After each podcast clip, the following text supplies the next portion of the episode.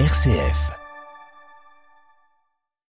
« 6h30, 9h, la matinale. Faut-il généraliser l'usage euh, du cannabis thérapeutique en France? La question ouvre des débats passionnés, à la fois scientifiques et politiques. On ne parle pourtant pas de fumer des joints de cannabis, mais plutôt d'huile ou de gélules utilisées pour soulager la douleur. Après deux ans d'expérimentation, les défenseurs de la légalisation espéraient un pas en avant, mais le gouvernement lui temporise. D'abord, pourquoi en parler maintenant, Baptiste? Eh bien, parce que le projet de loi de financement de la sécurité sociale arrive aujourd'hui en commission à l'Assemblée et qu'il n'y a pas une ligne sur ce cannabis thérapeutique, douchant ainsi les espoirs de certains acteurs. Pour le ministre de la Santé, Aurélien Rousseau, euh, a assuré de son côté qu'il ferait passer un amendement sur la question. On l'écoute. On a des retours euh, cliniques qui font état d'un bénéfice pour le patient, on n'a pas à ce stade d'autorisation de mise sur le marché à l'échelle européenne. Donc l'engagement que je prends ici, c'est que le gouvernement présentera un amendement pour qu'évidemment tous les bénéficiaires de cette expérimentation puissent continuer à en bénéficier et qu'on ait un statut ad hoc pour le cannabis euh, thérapeutique, un statut adapté. Voilà, si on décrypte, le ministre de la Santé annonce d'abord que l'expérimentation qui est déjà en cours va continuer et il parle ensuite de la création d'un statut spécial pour les bénéficiaires, écartant ainsi à court terme la question de la généralisation. Autre point important, il reconnaît l'usage bénéfique du cannabis thérapeutique dans le cadre de l'expérimentation. Alors euh, pourquoi ça bloque, Baptiste? Eh bien le débat est d'abord médical, car la communauté scientifique n'est pas d'accord sur l'efficacité prouvée du cannabis thérapeutique. L'Académie de médecine, par exemple, dénonce l'absence d'essais cliniques sur la question. Pourtant, en Europe, 21 pays ont légalisé ce procédé. Je parle bien du thérapeutique, pas du récréatif. On pourrait ajouter le Canada et les États-Unis. Fort de cette globalisation, la littérature scientifique est de plus en plus fournie sur la question. Alors, premier point incontournable, il s'agit de redessiner les contours du cannabis thérapeutique pour bien le comprendre. Nicolas Autier est médecin psychiatre et pharmacologue. Il est surtout président du comité scientifique de l'Agence nationale de la sécurité et du médicament sur le cannabis médical. Et à ce titre, il supervise donc l'expérimentation menée depuis 2021 sur plus de 2500 patients on n'aurait pas traité 2700 patients depuis deux ans et demi s'il n'y avait pas de preuves suffisantes pour les traiter, bien entendu. Et d'ailleurs, cela a été validé par l'Agence du médicament et le ministère de la Santé.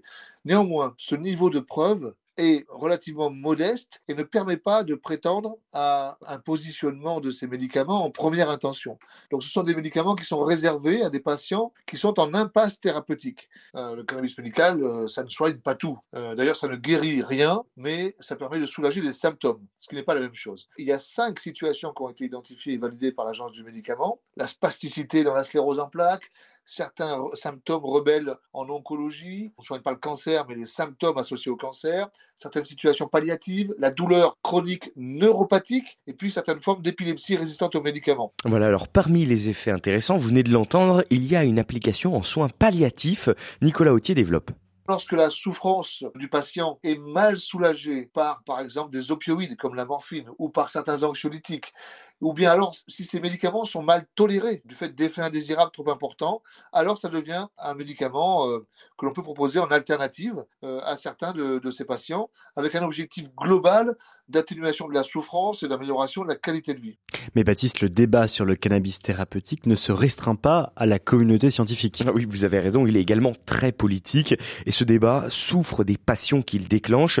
Alors pour comprendre pourquoi l'émotion prend souvent le pas sur la raison dans ce dossier, j'ai posé cette question à Marie Geoffrey Roustide. Elle est sociologue à l'INSERM et membre du comité qui a lancé l'expérimentation sur le cannabis thérapeutique en 2021. Le débat sur le cannabis en général en France est vraiment basé sur la peur, sur des projections et moins sur la science. Mmh. Alors, comment expliquer cela? Alors, il faut faire un petit détour euh, historique, c'est-à-dire que ce qui régit les stupéfiants en France est une loi qui a été votée le 31 décembre 1970 et qui est toujours en vigueur aujourd'hui et qui est une loi qui réprime l'usage du cannabis. Et en fait, cette loi, elle a été votée euh, juste après euh, mai 68 dans un contexte de révolte étudiante et en fait, les historiens et les sociologues qui ont travaillé sur le sujet ont montré à travers l'analyse des débats parlementaires que la criminalisation de l'usage des drogues et de l'usage du cannabis était un moyen également de contrôler politiquement des populations euh, contestataires. Une approche qui permet d'utiliser les drogues en fait à d'autres fins, à des fins plus politiques, qui imprime toujours hein, la manière française de penser les drogues aujourd'hui. Pourtant, Baptiste, euh, on parle pourtant là de cannabis thérapeutique, pas de dépénalisation ou même de légalisation du cannabis récréatif. Oui, vous avez tout à fait raison, mais écoutez, le lien est fait assez rapidement. Euh, le professeur Jean-Claude Alvarez de l'hôpital de Garches est membre de l'Académie de médecine.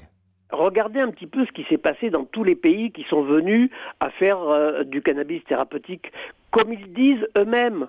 C'est le cheval de Troie, le cannabis thérapeutique. Faut pas se leurrer. C'est-à-dire, on rentre avec le cannabis thérapeutique et ensuite, on se préoccupe du cannabis récréatif et on veut légaliser le cannabis récréatif. C'est du THC, du CBD, exactement comme le, récréatif. Hein. Il faut pas, faut pas se leurrer. Hein.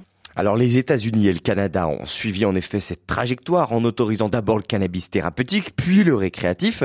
Mais à l'inverse, en Israël, le cannabis thérapeutique est autorisé depuis plus de 15 ans et ça n'a jamais ouvert la voie au récréatif.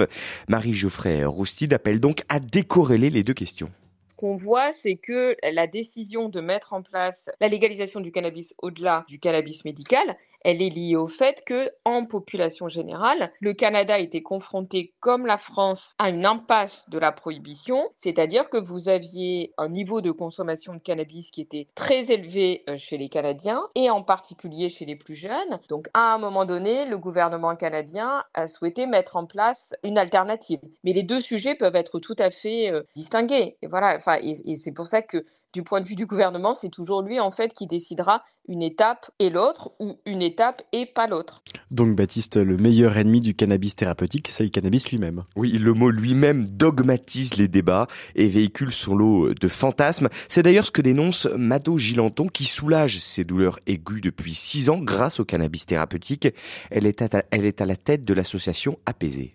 Moi, je pense que le blocage est politique, qu'on est un vieux pays, qu'on a quelques médecins aussi qui, ne connaissant ni la douleur ni les patients qui en souffrent, euh, sont vent debout euh, contre euh, le mot cannabis, alors qu'on est sur des cannabinoïdes, qu'on est sur du véritable médicament, qu'on est sur des molécules. On a beaucoup moins d'hésitation à prescrire de la morphine aujourd'hui quand même ou des opiacés. Le débat souffre de fantasmes, de méconnaissance. On souffre d'une certaine paresse intellectuelle, y compris chez certains médecins. Ans, Mado Gilanton se procure son cannabis thérapeutique clandestinement. Sa crainte maintenant, c'est de voir certains patients prendre des initiatives, surtout maintenant que le ministre de la Santé reconnaît le bénéfice du cannabis thérapeutique. Si on ne rentre pas le cannabis thérapeutique dans le droit commun, la crainte, c'est que les patients, sachant maintenant que même une autorité politique l'a reconnu, et un ministre de la Santé a reconnu euh, l'effet positif, c'est que bah, ça augmente tout simplement le marché, euh, le marché parallèle. Alors tout le monde ne peut pas faire d'autoculture. Moi j'ai des patients en fauteuil, des patients euh, qui, n'ont pas de jardin, qui ont un certain âge. Ce qui risque, c'est que effectivement, il y a des dealers qui prennent, qui prennent le relais. Et là, on est dans un risque majeur. Hein. Voilà, et pour l'avenir, il s'agit maintenant d'étudier quel amendement exactement va passer dans le projet de loi de la sécurité sociale qui va être débattu donc à partir d'aujourd'hui à la commission, à la, dans les commissions de l'Assemblée nationale. Et on suivra évidemment les résultats de ces commissions avec vous, Baptiste Madinier, dans les différents journaux et points d'information de RCF.